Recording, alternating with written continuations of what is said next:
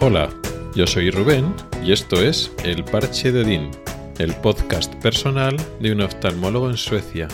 Este es el sexagésimo cuarto episodio y voy a hablar de guerra, de la invasión de Ucrania, este comienzo de guerra en Europa que ha comenzado esta semana. Puede ser que este sea el conflicto bélico en Europa más graves desde la Segunda Guerra Mundial. Ha habido otras guerras, como la de los Balcanes, pero claro, ahora estamos viendo cómo está enfrentándose Rusia, que es una primera potencia bélica mundial, y se está oponiendo al bloque europeo.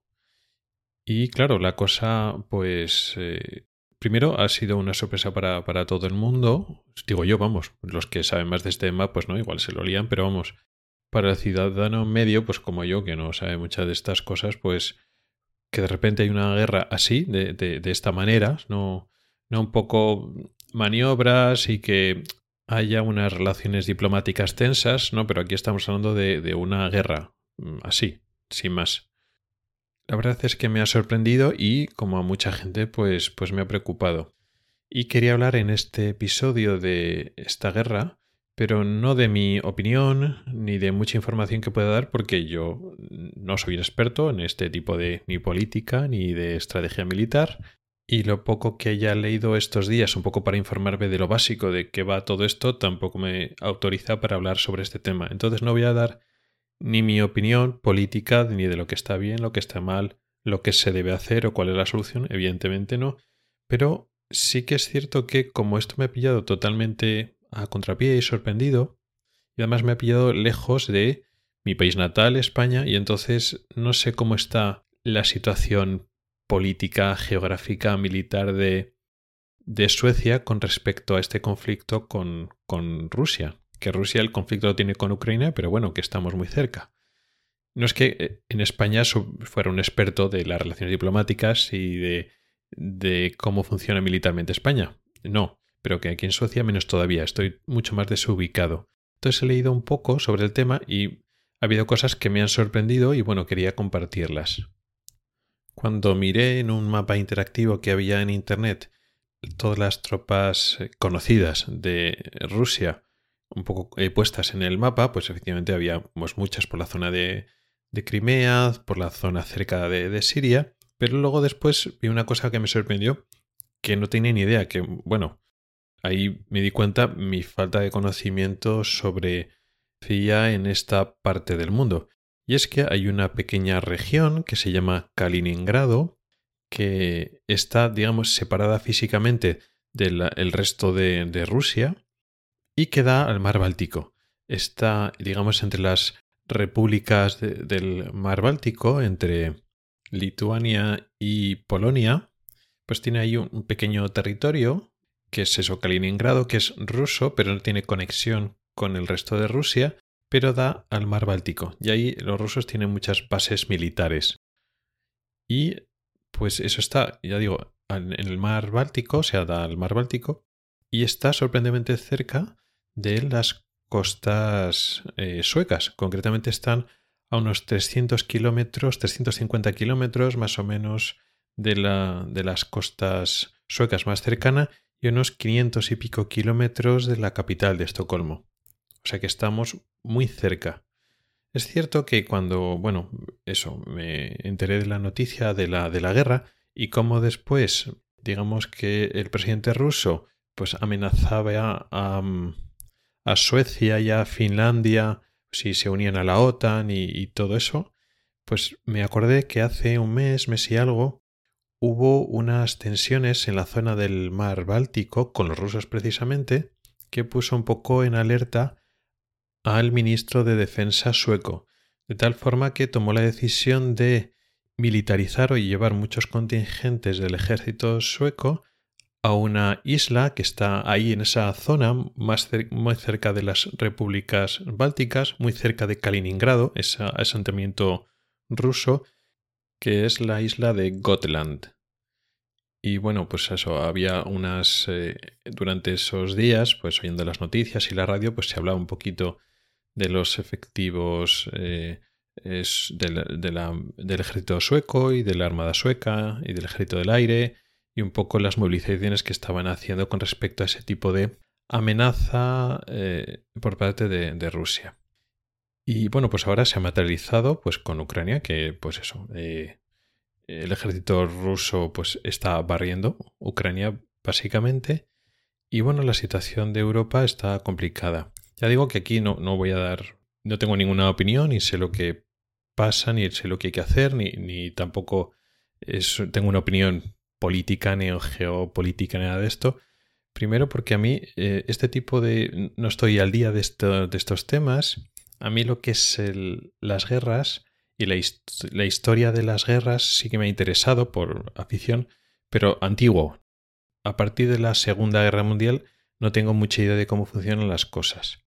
Pero bueno, ahora me he puesto un poquito a, a leer un poco cómo está la situación geopolítica o más bien geomilitar en esta situación en la que estamos porque es algo que está aconteciendo y que pues a mí como otras personas nos parece como, bueno, increíble o imposible, como este tipo de cosas son ya más del pasado y que en el siglo XXI lo tenemos un poquito más superado. Claro que hay guerras, etcétera, pero no piensas que te van a afectar pues en los países donde hemos estado, pues en España o en Suecia, que son países pues más estables, eh, democráticas, democráticos que están en un bloque, en el bloque europeo occidental, y te pilla un poquito como, como de lejos.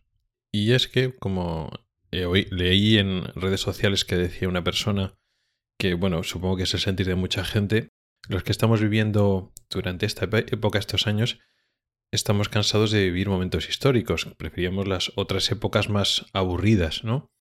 Pasado, estamos pasando todavía una pandemia mundial que está a nivel, pues eso, hacía igual casi un siglo que no vivíamos una pandemia de estas características. Ahora estamos viendo un conflicto, que estamos comenzando a ver un conflicto, que igual es eso, el más grave desde la, primer, desde la Segunda Guerra Mundial. Eh, estamos ya cansados de ver cosas históricas, preferimos cosas malas, ¿no?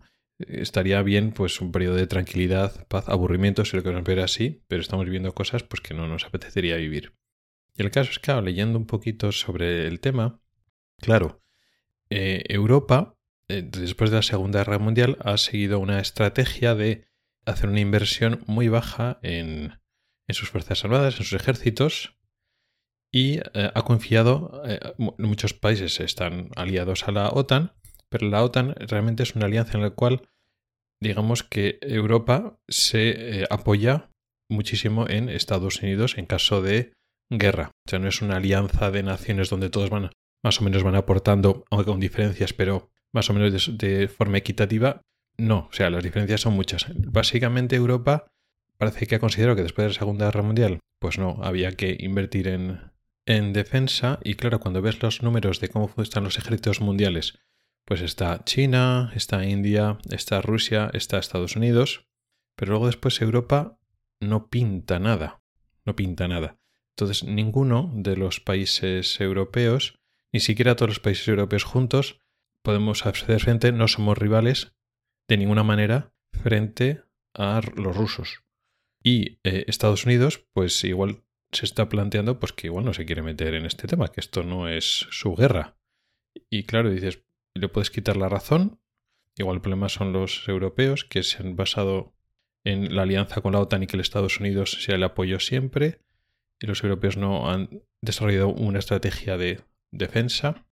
Tampoco con esto estoy defendiendo pues que tenemos que que haber gastado más en defensa, porque yo tampoco estoy a favor, por supuesto, de las guerras como nadie, pero pienso que el rearmarse y el hacerse fuerte lo único que, genera es amenaza y favorece conflictos frente a otros países que tienen posturas diferentes a ti.